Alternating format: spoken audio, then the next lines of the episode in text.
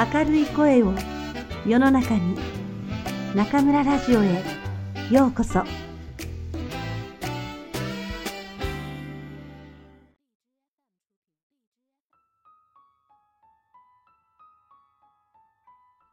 浪屋雑貨店の奇跡。東野敬吾。第一章。回答は牛乳箱に。3早速のご回答ありがとうございます。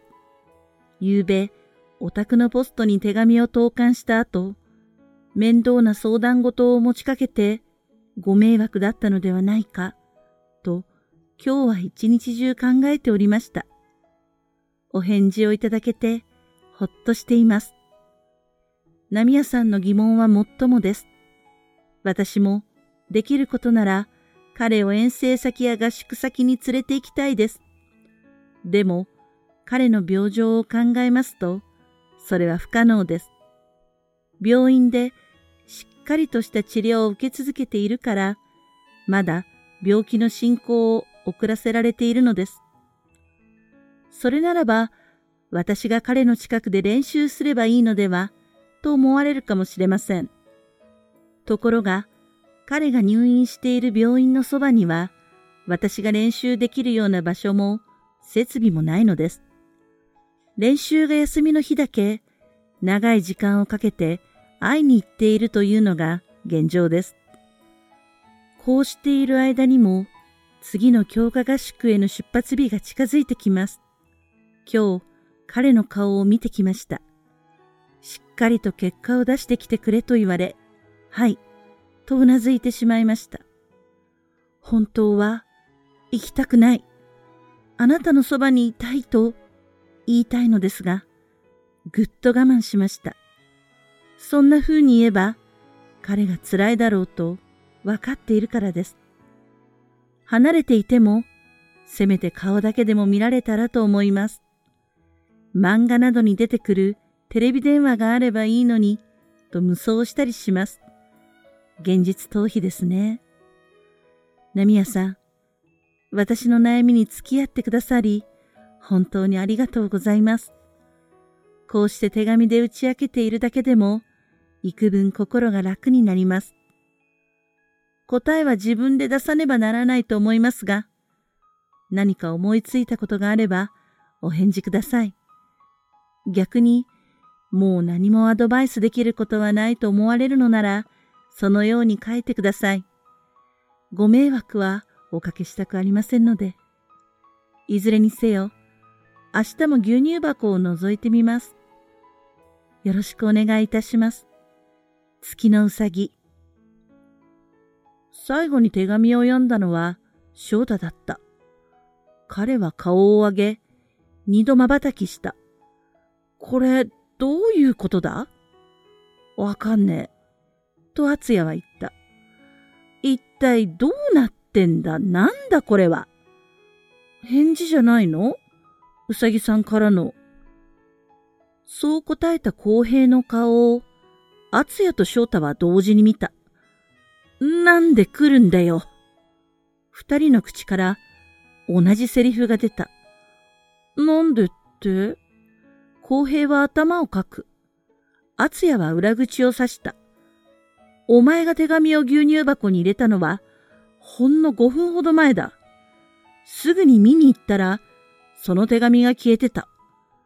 もしその手紙をうさぎとかいう女が取り出したとしても、これだけの返事を書くには、いくらか時間がかかるだろう。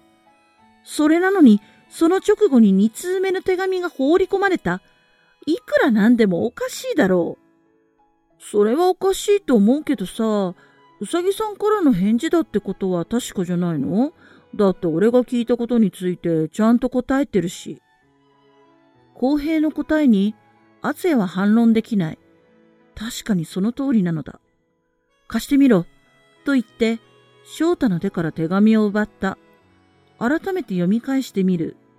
公平の回答を知らなければ書けない内容だった。くそ、どういうことだ？誰かにからかわれてんのか？翔太が苛立った声を出した。それだ。敦也は翔太の胸のあたりを刺した。誰かが仕組んでやがるんだ。敦也は手紙を投げ捨てると、そばの押し入れを開けた。中には布団や段ボール箱が入っているだけだった。敦也何やってんの？翔太が聞いてきた。誰か隠れてないか確かめてるんだ。公平が手紙を書く前のやりとりを盗み聞きして、一足先に返事を書き始めてたに違いない。いや、盗聴器って手もあるか。お前らもその辺を探してみろ。ちょっと待ってよ。どこの誰がそんなことをするわけ？そんなこと知るかよ。どこかの物好きだ。この廃屋に忍び込んだ人間をからかうのが趣味なんだろう。敦也は仏壇の中を懐中電灯で照らした。しかし翔太と公平は動こうとしない。なんだよ。どうして探さないんだ敦也が聞くと、翔太は首をひねった。いやー、違うと思う。そんなことをする人間がいるとは思えないな。事実いるじゃねえか。それしか考えられないだろう。そうかな。翔太は釈然としない様子だ。牛乳箱から手紙が消えたことは？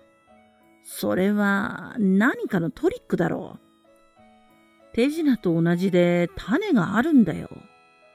トリックね。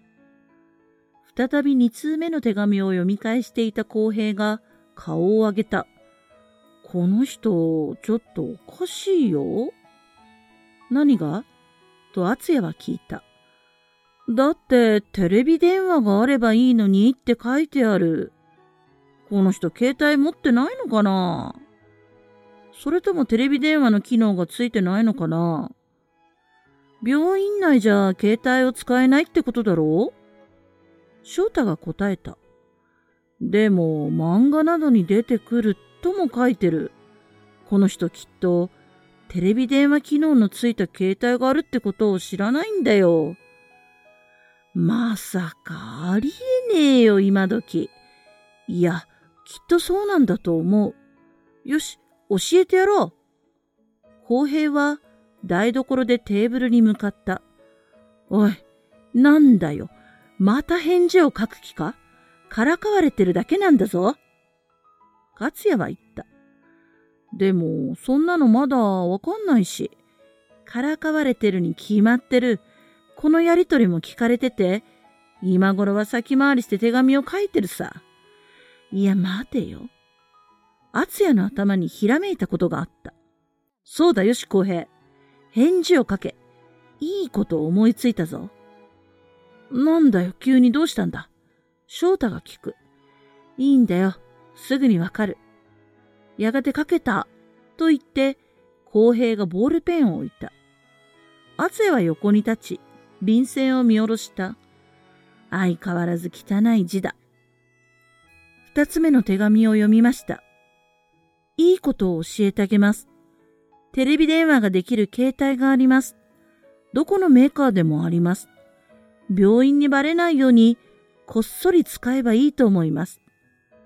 こんな感じでどうかな公平が聞いてきた。いいんじゃないか厚也は言った。何でもいいよ。さっさと封筒に入れろ。二通目の手紙にも月のうさぎ宛ての封筒が同封されていた。公平は自分の書いた手紙を折りたたみ、そこへ入れた。俺も一緒に行く。翔太はここにいろ。厚也は懐中電灯を持って裏口に向かった。外に出ると、公平が牛乳箱に手紙を入れるのを見届けた。よし、公平はどこかに隠れて、この箱を見張ってるんだ。わかった。敦也は表に回る。どんな奴が手紙を入れるのか見届けてやる。家の脇を通り、物陰から表の様子を伺った。